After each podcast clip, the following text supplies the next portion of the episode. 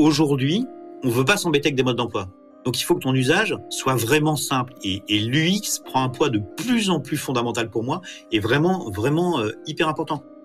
Patrick, notre CTO, quand il est arrivé, il avait bien vu ce que faisait Drop Contact, il avait bien compris tout. Quand il a commencé à rentrer dans le code, il a dit Wow, non, un truc, c'est un truc de ouf en fait ce qu'on fait. Il avait pas de l'extérieur, tu vois, il se rendait pas compte la puissance et les gens se rendent pas compte de la puissance de ce qu'il y a à l'intérieur sur beaucoup de choses. Et c'est le but en fait, c'est le but que nous on passe du temps à faire des choses qui peuvent être complexes pour les rendre simples. Tu passes ton temps à faire des flops et c'est au fur et à mesure où tu fais des flops qu'à un moment donné ça fait un truc un peu plus cool et un peu mieux parce que tu as compris des choses. Une boîte est la somme de ses compétences. Fais-la progresser et elle s'envole, laisse-la stagner et elle s'effondre. Et la meilleure façon de s'améliorer, c'est d'écouter ceux qui sont déjà passés par là. Les Jeunes Branches, c'est le podcast des entrepreneurs pour les entrepreneurs. Des entrepreneurs chez qui tout va vite, tout va loin, tout va fort. Et des entrepreneurs en quête d'humain, de croissance et de nouveauté. Au programme, des réussites, des échecs, des méthodes et surtout des tonnes d'apprentissages à appliquer le jour même sur ton projet. Alors, prépare de quoi noter et surtout, attention à la branche.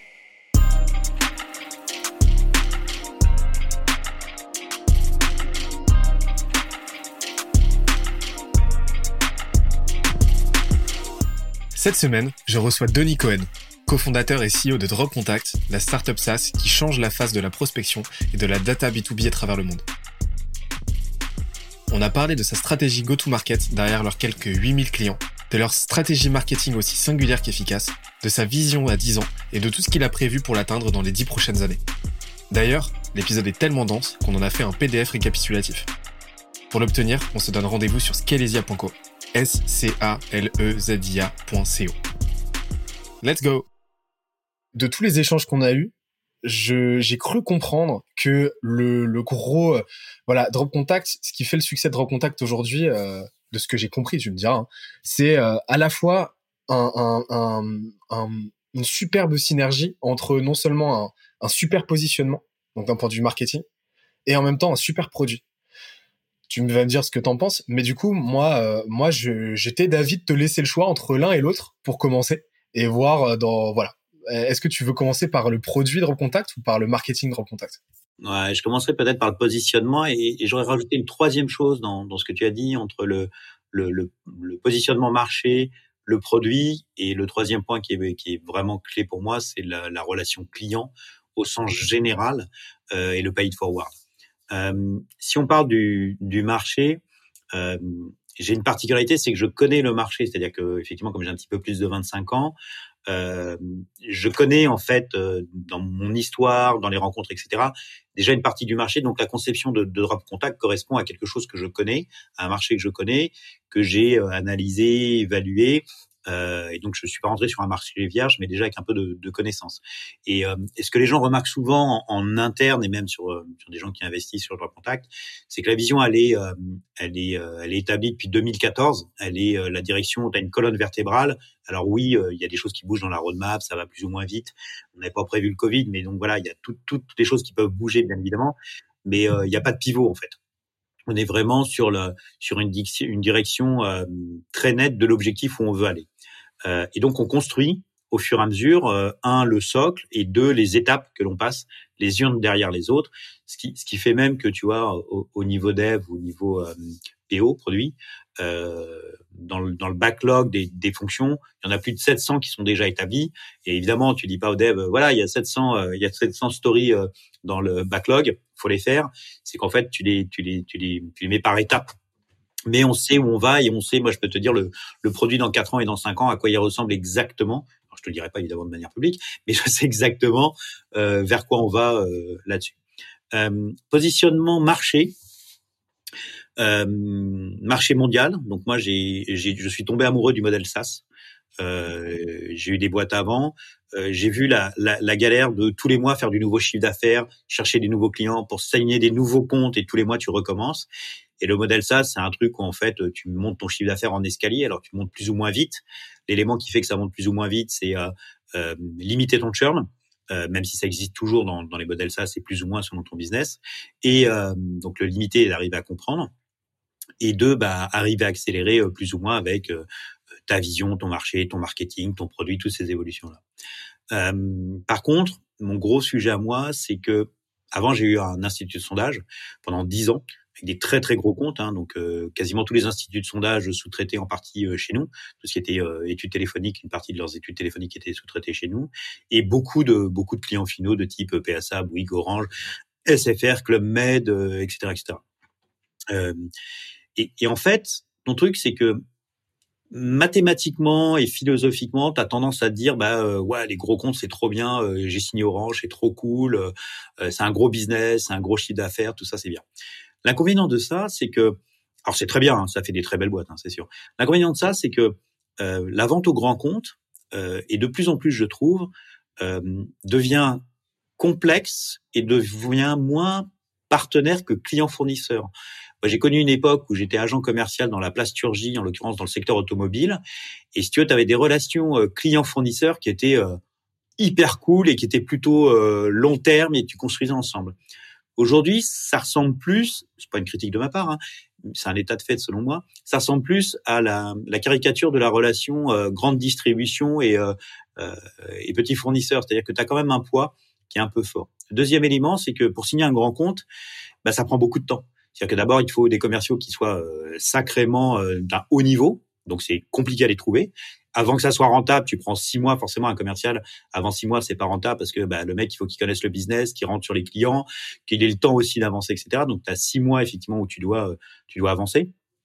Et, euh, et, euh, et, donc, il te faut des, des très bons commerciaux d'un très haut niveau. Donc, tu as une dépendance euh, commerciale qui est forte. Deuxième élément, c'est que euh, une fois que tu as passé toutes les étapes de démontrer, de montrer, de faire des réunions, etc., etc., tu vas passer sur les étapes de chef de projet, de disponibilité. tu te rends compte en fait que ton planning, les 24 heures d'une grosse boîte, n'ont rien à voir avec les 24 heures d'une startup c'est pas du tout le même timing.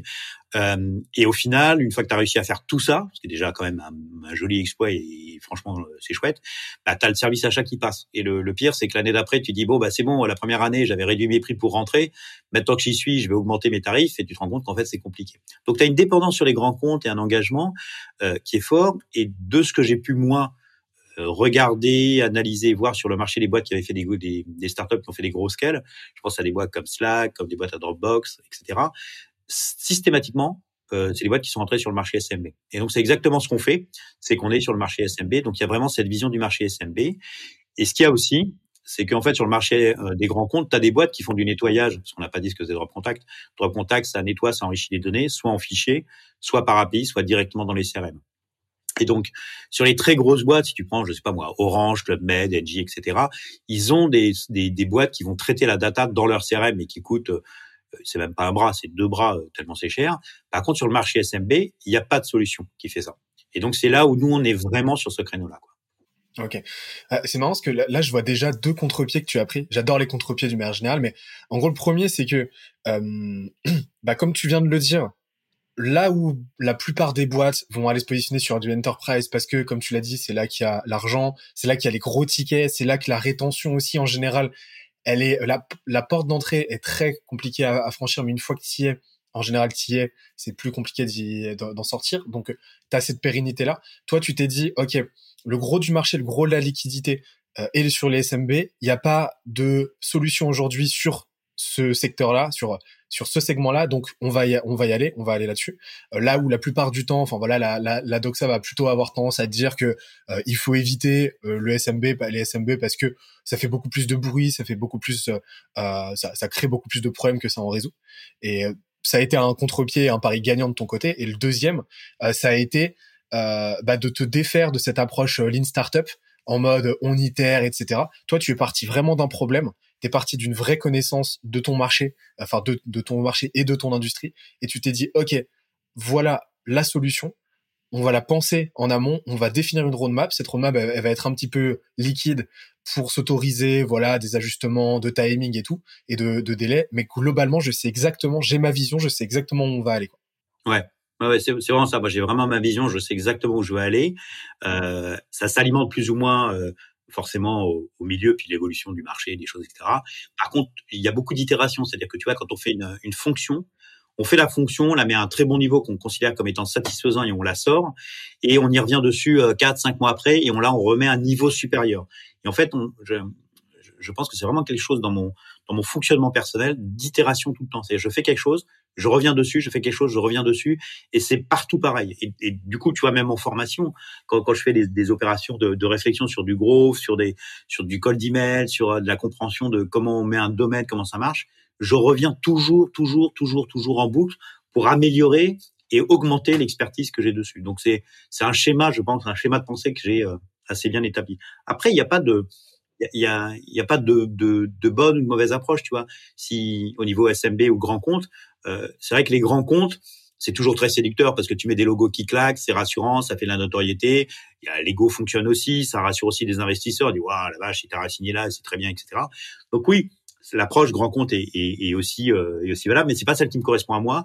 Et, euh, moi j'aime beaucoup le côté de l'indépendance euh, vis-à-vis du client parce que si tu veux, aucun client à un moment donné et j'adore les clients et je suis prêt à faire beaucoup de choses pour des clients, mais j'ai pas l'impression d'être pris en otage par un client. Alors que quand tu es sur un grand compte et que tu as par exemple 4 5 grands comptes qui vont produire pas mal de chiffre d'affaires et que tu as des salariés, que tu as des charges etc. Même si tu le veux pas psychologiquement, ton état d'esprit n'est pas forcément le même quand tu discutes et t'es pas dans la même position. Tu vois, moi, il y a quand il y a un client qui est très compliqué où je sais qu'on va pas pouvoir répondre correctement, etc j'ai aucun problème pour dire bah non non euh, ça on peut pas faire et il vaut mieux qu'on arrête. Et j'ai aucun souci je me sens très à l'aise par rapport à ça et je trouve que ça te donne une une légitimité a un confort euh, euh, de business qui est qui est vachement cool. Après tu vois là on a parlé dernièrement au moment donné où on parle tu as quand même un lot de, de levées de fonds et de licornes assez incroyables sur la semaine qui sont qui sont passées.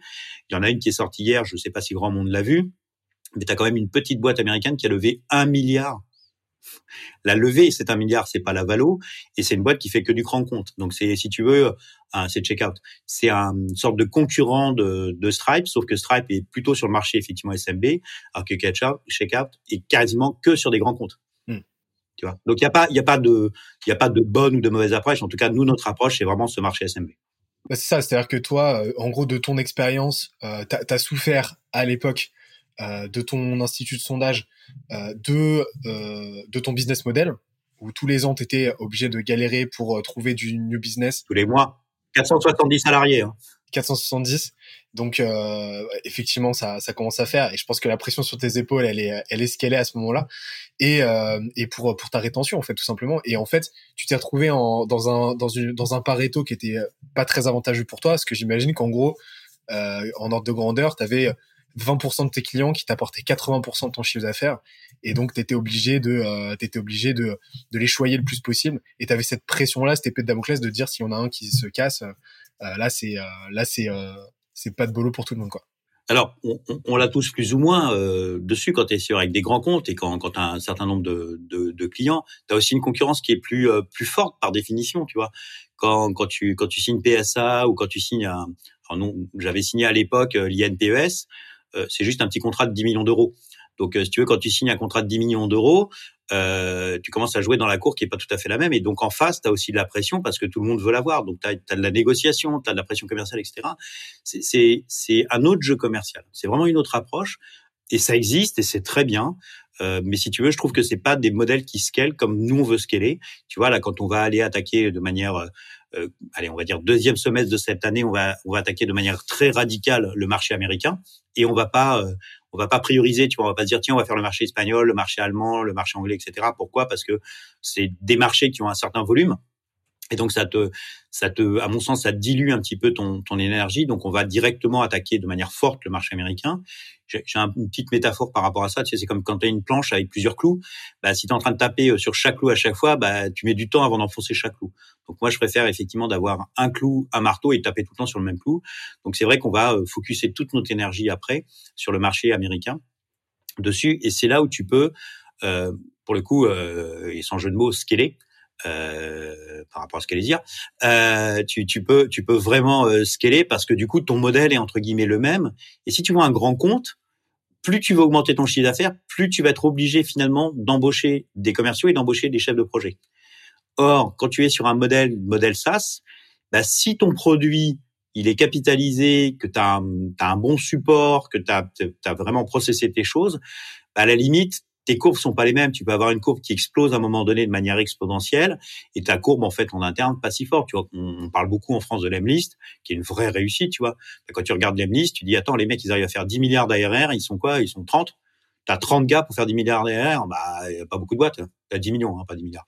10 millions d'ARR, ça, ça existe peu, c'est vraiment très rare. Et ça, tu peux le faire parce que tu es sur un modèle SaaS qui permet de scaler comme ça. Et c'est là, le, poids, le poids du marketing. Hein.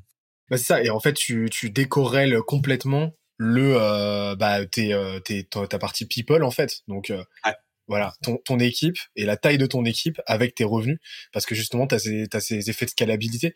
Et, euh, et je trouve ça super intéressant qu'on resitue un petit peu l'intérêt du, du modèle SaaS. C'est pas le seul modèle, il y a plein d'autres modèles excellents. Les infos, on avait parlé justement dans l'épisode 1 euh, bah, du modèle purement agence et euh, l'organisation en business unit avec euh, Olivier de, Kimono. Euh, mais le modèle SaaS, c'est sûr qu'il a énormément d'avantages. Mais un des désavantages du SaaS, justement, en tout cas réputé, c'est le fait que ça met, voilà, tu as des effets d'exponentialité qui sont énormes, mais ça met du temps à se mettre en place. Ça m'intéresse de savoir, toi, justement, bah maintenant qu'on a vu comment vous étiez positionné, on va rester justement dans l'égide du marketing. Comment tu as fait pour aller chercher justement ton marché ton premier segment. Ça a été quoi ton go-to, ta stratégie go-to-market à l'époque en 2014 quand vous êtes lancé? Vous avez eu euh, bah, votre MVP. Euh, on en parlera plus en détail du produit après. Mais comment tu as fait à ce moment-là pour dire ok maintenant j'ai cherché les premiers clients, les premiers utilisateurs et je lance le MRR Alors ça c'est toujours dans le choix du marché. C'est-à-dire qu'en fait euh, j'avais la possibilité de me dire bah, je vais rentrer sur le marché des TPE ou le marché des indépendants, des freelance ou ou des PME. et en fait je suis allé sur le marché des startups. Alors, je suis allé sur le marché des startups parce que euh, il y a beaucoup de bouche à oreille et beaucoup de communication entre les entreprises. Si tu regardes sur les entreprises dans un autre marché de PME, les gens sont plutôt en mode de euh, non, je donne pas d'infos, euh, non, je garde tout pour moi, je transmets pas, euh, je garde ça dans mon tiroir, etc. Moi, j'ai connu ça à Médiamétrie, où j'ai eu la chance de, de, bosser avec Philippe Tassi, qui était le directeur scientifique de, de Médiamétrie, qui est un type incroyable, peut-être un des meilleurs patrons que j'ai eu, et à la direction scientifique de, de Médiamétrie, où moi j'étais responsable du réseau des enquêteurs euh, euh, du plateau, tu vois, euh, ce que ce qu'il faisait Philippe, c'est que il, avait réuni les différents instituts de sondage et il communiquait sur des stratégies et des, des méthodes scientifiques d'échantillonnage, de, de, méthodes, etc., avec Ipsos, BVA, GFK, etc. Et moi, en fait, à ce moment-là, je me dis, putain, mais c'est incroyable quand on est en train de, de transmettre toutes les informations et on partage toutes les informations. Et en fait, c'était vachement riche et, j'ai aussi beaucoup appris de ça. Et, je trouve que dans l'écosystème startup, euh, bon, tu vois, dans, dans, dans, des trucs particuliers, par exemple le growth ou même le sales, euh, ou même tout ce qui est content, il y a beaucoup de choses sur lesquelles on échange tous en fait. On partage entre nous, on apprend euh, dessus. Donc ça, c'est aussi un, gros levier parce que du coup, quand tu as une marque qui marche bien, que ton produit marche bien et qui plaît, bah, les gens en reparlent. La preuve, tu vois, c'est comme ça qu'on s'est connus, c'est comme ça que les gens connaissent Contact, c'est beaucoup de bouche-oreille. Et les gens disent, ah bah tiens, il y a un truc, c'est trop bien, machin, etc. Donc ça, c'est un vrai, un vrai levier. Euh, et c'est aussi l'approche que j'ai euh, euh sur lequel j'avais pas mal réfléchi quand j'ai fait coup d'état à The Family, qui était le paid forward. Tu vois, moi je le suis naturellement. C'est-à-dire que moi, je, si je peux transmettre, passer du temps avec les gens, euh, euh, même sur des stratégies de boîte, donner mon avis, même si les gens font évidemment ce qu'ils veulent de leur boîte. J'ai beaucoup de demandes, tu vois, quand je suis à Station F ou HEC, de gens qui viennent avoir mon avis sur un sujet ou l'autre. Je, je, je dis ce que je pense. Et en plus, comme je suis pas politiquement correct, parfois ça peut faire un peu mal. Mais mais tu vois, c'est je, je, je, transmets ça. Donc je l'ai naturellement. Euh, mais en fait, c'est quand même vachement du pay it forward. Et, et je compte pas. Je me dis pas, attends, je vais dire à ce mec-là, je vais faire ça pour calculer que le mec dans six mois, il sera client, machin, etc. Tu vois, je le fais à Human School, je le fais à, à Rocket, euh, à Iconoclast, faut pas que j'oublie. Euh, tu vois, ces trois-là, je, je, je transmets à des gens qui commencent, etc.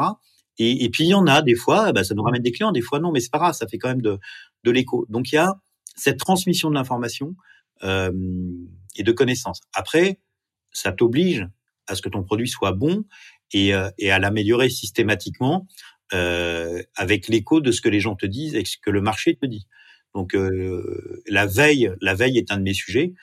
Je, suis, je suis un fou furieux de des solutions SaaS du marché. Je, regarde beaucoup de choses. J'adore ça. Et puis j'entends beaucoup ce que les gens disent, où ils ont des problèmes, etc. Et donc ça me ça me challenge toujours en fait dans ma réflexion. Ta, veille, tu l'as fait comment justement? Comment tu fais ta, recherche marché? Comment tu te tiens à jour? Ouais, c'est ouf. Hein. Euh, avant, j'utilisais beaucoup euh, les flux RSS. Et euh, quand je suis arrivé à coup d'état de The Family, ils m'ont dit ah bah Denis, il faut que tu te mettes dans le groupe de Facebook. À l'époque, j'avais pas Facebook. Et j'ai dit ah bah non non, Moi, je veux pas me mettre sur Facebook, c'est nul, machin et tout. Donc j'avais créé, j'étais obligé. Donc du coup, j'avais créé un Facebook auquel j'avais absolument tout bloqué. Le truc était bloqué de ouf.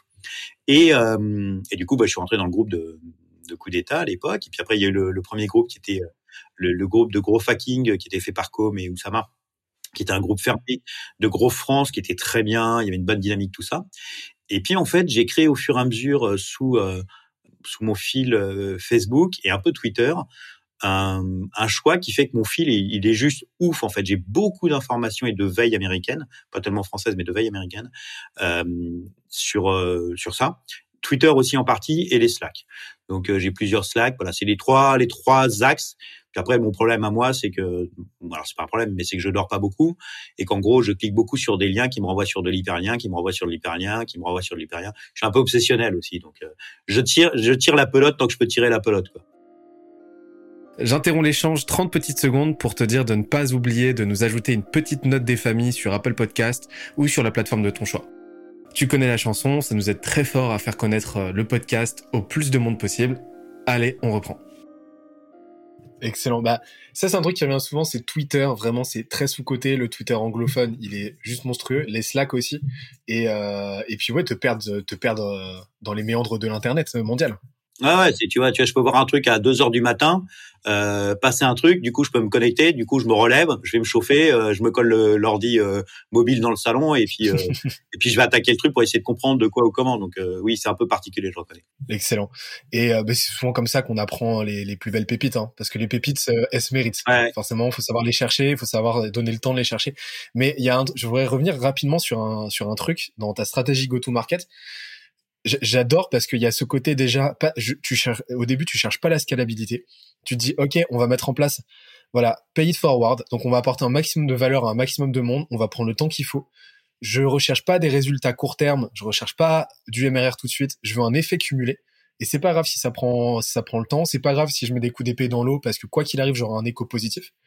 Et en fait tu as eu cette intelligence là d'aller sur un, sur un, premier segment donc la startup où tu as un gros effet de réseau, où en fait tu as une grosse capillarité, où les gens communiquent énormément entre eux, t'as pas d'hermétisme, et donc au final, bah, t'as, t'as non seulement tu as pu capitaliser très vite sur, euh, bah, sur la proposition de valeur de Drop Contact, et en plus de ça, bah, sur ta marque personnelle, parce que bah, les gens parlaient de Denis euh, comme, euh, bah, comme, euh, bah, comme le, bah, comme le, le type qui, qui apporte grave de la valeur, qui est super calé en, en sales automation et, euh, et qu'on venait voir pour avoir des conseils en fait. Mm.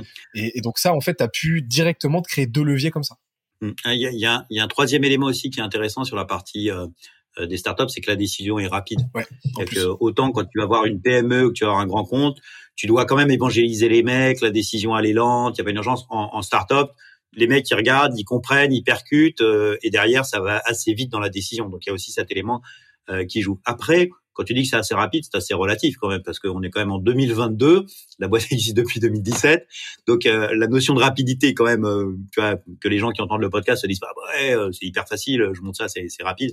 Non, les choses prennent du temps, et, et l'un des termes que j'utilise beaucoup, et c'est bien parce que je commence à voir des gens en parler un petit peu plus, il y a quand même une putain de résilience qu'il faut avoir, quoi, parce que quand même quand tu montes ta boîte, ton produit et tout, tu manges tout le temps dans la tronche, c'est-à-dire que tout est un échec tout ce que tu fais tous les jours va être un échec. C'est-à-dire, ouais, j'ai envoyé, j'ai un super message de cold email, ça va trop cartonner, t'envoies ton truc, euh, bah, ton truc c'est un flop total, et du coup tu dois retravailler, le refaire, le refaire. Tu fais ton produit, au départ c'est un flop total. Tout ce que tu penses en fait, tu passes ton temps à faire des flops, et c'est au fur et à mesure où tu fais des flops qu'à un moment donné ça fait un truc un peu plus cool et un peu mieux parce que tu as compris des choses, et c'est comme tout quoi. Et ça, je pense que tu es assez bien euh, placé pour pour pour le savoir.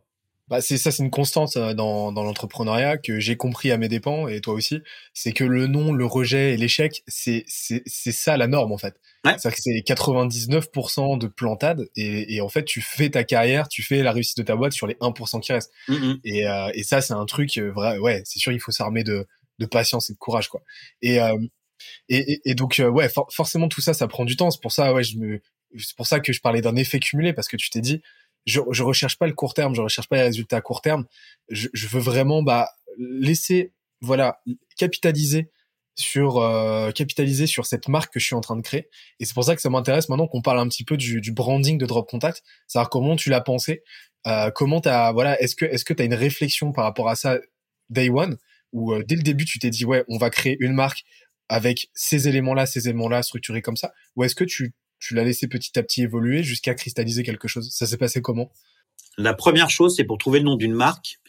Euh, alors ça, j'ai une technique parce que j'ai trouvé plusieurs noms de marques. Ma boîte d'études à l'époque, c'était l'époque de Wanadu, de Nous, etc. Donc j'avais appelé la boîte Atout Études avec deux O. Pareil, quand j'ai bossé chez Weblist Tracker, en fait, j'ai lancé, euh, j'ai trouvé, j'ai lancé la marque Get Plus, euh, qui maintenant ils l'ont transformé en Get Quanti, euh, et, et Drop Contact. en fait, j'ai un petit secret pour pour trouver le nom d'une boîte. C'est en gros, euh, je prends deux, trois verres d'anisette gras. Euh, c'est un peu comme le pastis. Et en fait, c'est à chaque fois, ça a été ça. Donc, tu, te mets avec une feuille, un peu d'anisette gras et tu laisses ton cerveau rouler. Donc ça, c'est pour le, nom de, la marque. après, moi, j'ai un truc qui est, euh, je suis, un peu, euh, un peu assez concentré par le, par l'UX. C'est vraiment un sujet qui m'intéresse et sur le fait de faire des choses simples. Donc, en fait, j'ai un persona qui est toujours dans ma tête, quoi qu'on fasse, c'est de se dire que euh, un ou une stagiaire euh, qui connaît rien à Excel va utiliser Drop Contact et elle va être bien meilleure et plus rapide que n'importe quel data scientist, dev ou mec d'HEC qui est un fou furieux d'Excel. Eh bien, elle, juste en prenant son fichier, en drag and dropant, ça va faire un boulot qui est, qui est bien mieux. Donc de faire des choses qui soient simples à l'usage. Tu vois, il y a un effet waouh chez Drop Contact, c'est quand tu dragues ton fichier, t'as jamais fait de mapping en fait. Euh, t'as absolument pas fait de mapping, t'as pas dit oui ça c'est ci, ça c'est ça. Donc il y a un gros gros boulot qui était l'un des premiers boulots sur lequel j'étais obsessionnel au début, euh, c'est de faire ça. Là aujourd'hui en plus, ce qui, ce qui est en train de sortir, c'est que là on a on a la version de 2017 qui tourne, c'est-à-dire que le, le, front que tu vois, le, le là où tu drag and drop, le truc est devenu un peu un gros spaghetti bolognaise. Donc ça, on a complètement arrêté de développer là-dessus. On a le nouveau qui sort d'ici quelques semaines, euh, qui va à une vitesse qui n'a absolument plus rien à voir. C'est-à-dire que tu déposes ton fichier, euh, le truc va très vite, alors que celui qu'on a aujourd'hui est un peu lent, enfin même lent carrément. mais effectivement, c'est cette notion de faire des choses qui soient hyper simples. Mais tout drop contact est pensé pour être simple. C'est-à-dire qu'en gros, tu dois pas être un expert, euh, tu dois pas avoir besoin de formation. Et, et, par exemple, tu as un des sujets sur lequel j'ai un peu ce réflexe. Tu sais, il y a beaucoup de comment on appelle ça? Tu sais, les solutions d'onboarding où tu expliques à tel endroit tu fais ci, tu fais ça, tu fais ça. Tu sais, Intercom, ils ont sorti un truc assez cool hein, qui permet de le faire, qui est vachement bien. En fait, je m'interdis de le faire parce que je me dis que si on fait ça, c'est en gros on met une rustine à des choses qui sont pas naturelles. Et, et j'aime bien reprendre l'exemple du premier iPhone que j'avais reçu donc ça date un petit peu. J'avais ouvert la boîte, tu vois, je regardais, il y a une double feuille Apple et il n'y avait pas de mode d'emploi, tu vois. J'ai dit putain, ils sont cons chez Apple ces mecs, ils sont vraiment nuls. Ils ont oublié de mettre le mode d'emploi dans le téléphone. Comment je vais faire? Puis en fait, quand je l'ai allumé, bah, je l'ai simplement allumé et le truc a fonctionné. Et, du coup, intuitivement, t'as tout. Et en fait, c'est de penser, même si on est sur du SaaS, B2B, etc., c'est de penser que ton app doit être pensée pour être le plus simple possible. Alors parfois, ça peut perturber parce qu'il y a des gens, j'ai même eu une fois, c'était assez rigolo, un mec qui m'a mis au support, il dit euh, Est-ce que vous pourriez euh, m'envoyer euh, une visio de comment on utilise l'application? En fait, j'ai fait un truc, j'ai fait drag and drop, quoi. Il y avait rien à faire, tu vois. J'ai envoyé la, la, la, vidéo du drag and drop tellement c'était simple, en fait. Donc, donc ça, c'est effectivement ce, cette notion de personnage. Après, la, la marque, bon, on a itéré. J'ai eu un, j'ai un mec qui, qui a fait l'UX je suis en train de chercher son prénom, j'ai oublié, euh, j'en suis désolé. Euh, et, et, en fait, on a fait le logo, et le logo, si tu regardes bien, il devrait te rappeler quelque chose. Et normalement, si tu le retournes un petit peu dans le bon sens, tu vas te rappeler un petit logo euh, couleur rouge euh, qui est bit en fait. Et si tu remontes, même dans l'histoire, tu vas te rendre compte, je sais pas si tu avais lu ça, c'était un article de Vice, où en fait, tu te rends compte que euh, le logo de, de Bit le logo de Medium, le logo de Flipboard, le logo de Airbnb, etc. Ça vient d'un bouquin des années 80, un bouquin de graphisme des années 80, où les mecs se sont inspirés, t'ont fait le logo. C'est assez ouf quand tu vois ça euh, dessus. C'est un truc assez cool. C'est excellent. En fait, j'ai vraiment allé en mode quick and dirty au début. Désolé pour mes anglicismes, j'aime beaucoup ça. Mais vraiment, tu y allais, tu t'es pas pris la, la, tête. Et en fait, ce que tu as voulu, et ça nous fait une passerelle parfaite pour euh, la deuxième branche qui est le produit, mais tu as voulu en fait que, de ce que je comprends, ton branding et ton produit soient vraiment intégrés avec vraiment cette notion euh, cette notion de enfin symbiotique en fait avec vraiment cette notion de simplicité exacerbée où en fait c'est ultra ultra simple et euh, et tu euh, tu veux tu veux vraiment que les gens c'est ça que je comprends retiennent Drop Contact Drop Contact comme étant débilement simple à utiliser quoi. Ouais, alors intelligemment. non, intelligemment, mais mais dans dans dans l'expérience d'utilisation, que ce soit que ce soit vraiment qu'il y ait le moins de friction possible et, euh, et que ce soit euh, seamless.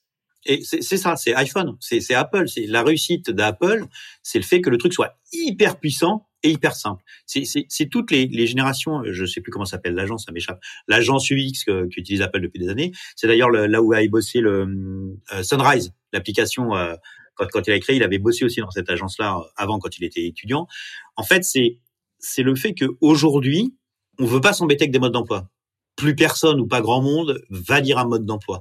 Donc, il faut que ton usage soit vraiment simple et, l'UX prend un poids de plus en plus fondamental pour moi et vraiment vraiment euh, hyper important.